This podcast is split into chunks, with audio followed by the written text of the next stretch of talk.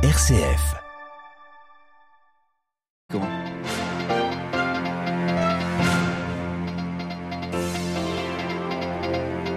Le Conseil de sécurité de l'ONU se prononce aujourd'hui sur un nouveau projet de résolution appelant un cessez-le-feu immédiat dans la bande de Gaza.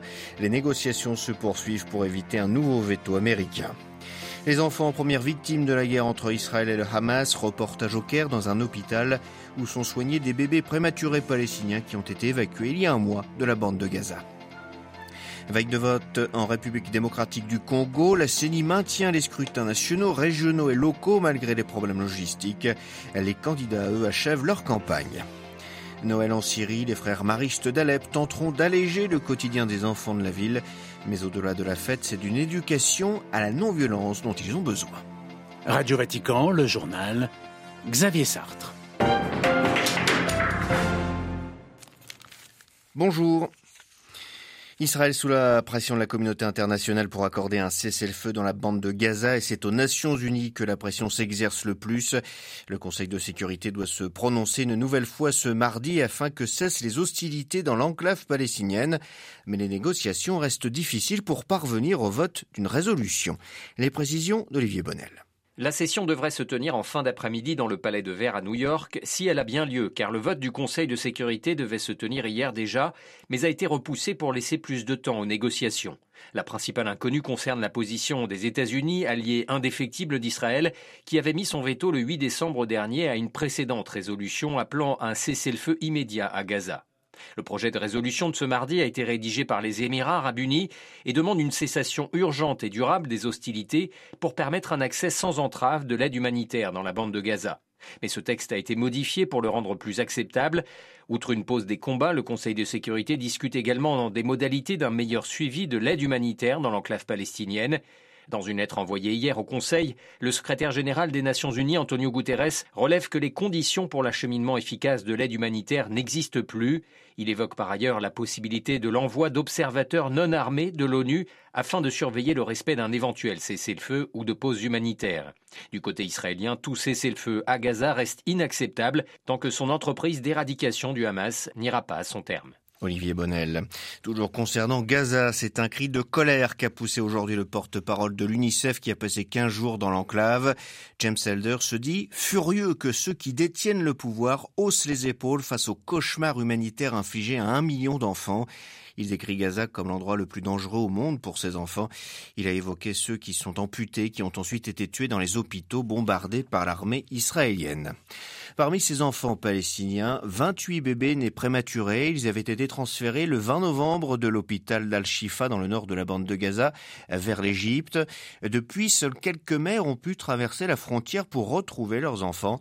Notre correspondante au Caire, Léonie Lebrun, les a rencontrés dans l'hôpital de la nouvelle capitale administrative égyptienne où les nourrissons sont soignés. Un petit corps frêle s'agite sous le plexiglas d'une couveuse.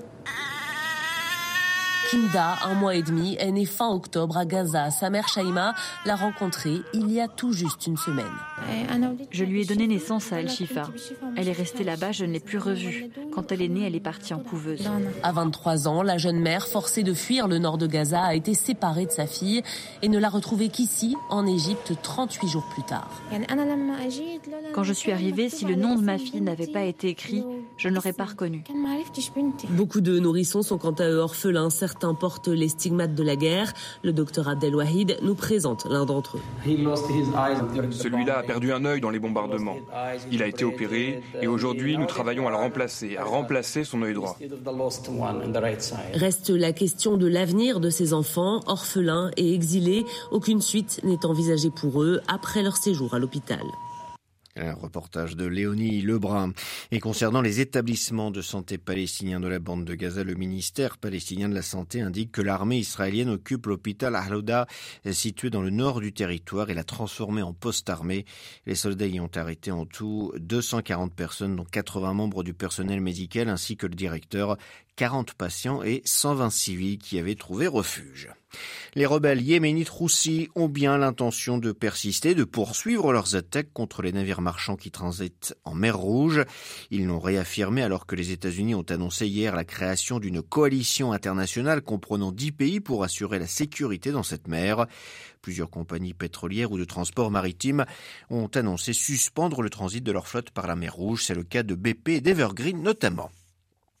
C'est demain que les 44 millions d'électeurs congolais se rendront aux urnes pour choisir leur président, leurs députés, leurs représentants régionaux et leurs conseillers municipaux. Grande journée électorale déterminante pour l'avenir de la République démocratique du Congo. Les candidats à la présidentielle ont poursuivi jusqu'au bout leur campagne en vue de ce scrutin maintenu malgré les difficultés logistiques. À Kinshasa, Pascal Moulégois. Les grandes artères de la capitale Kinshasa avaient des allures d'albums photos avec des affiches de campagne partout. Les candidats étaient sur le terrain pour cette dernière ligne droite.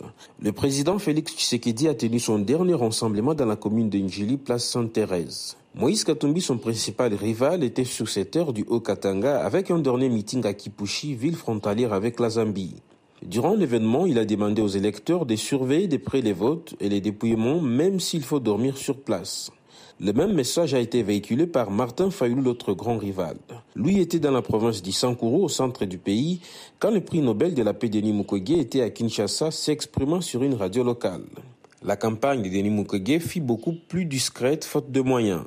Cette période a été émaillée de tensions avec des meetings de l'opposition, soit interdits, délocalisés ou dispersés.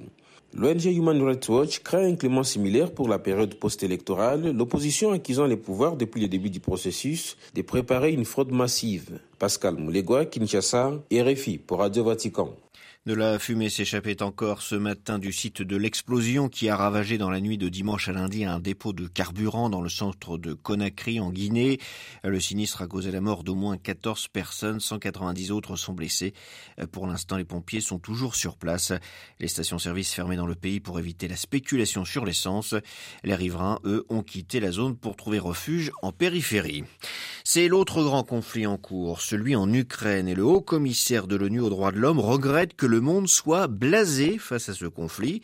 Pourtant, Volker Turk a rappelé que des crimes de guerre continuent d'être commis principalement par les forces russes. Les preuves s'accumulent, a-t-il affirmé, montrant les violations flagrantes du droit international des droits de l'homme et du droit humanitaire. Il a notamment cité 142 exécutions sommaires de civils depuis février 2022 dans les territoires occupés par la Russie. Le monde est peut-être blasé, mais le Royaume-Uni et la France sont bien déterminés à soutenir l'Ukraine aussi longtemps que nécessaire, selon le ministre britannique des Affaires étrangères en visite à Paris. Pour David Cameron, il est essentiel que Vladimir Poutine perde la guerre. Le président russe, lui, est déterminé bien évidemment à gagner et entend bien contourner les nouvelles sanctions prises par l'Union européenne contre la Russie sur le commerce des diamants. Dans moins d'une semaine, les chrétiens du monde entier célébreront la naissance du Christ, mais pour les enfants syriens, cette fête aura encore une fois un goût amer à cause de la guerre. Des millions de petits Syriens n'ont connu qu'elle, en effet. À ce fléau s'ajoutent en plus les conséquences du séisme du 6 février dernier qui avait touché la ville d'Alep.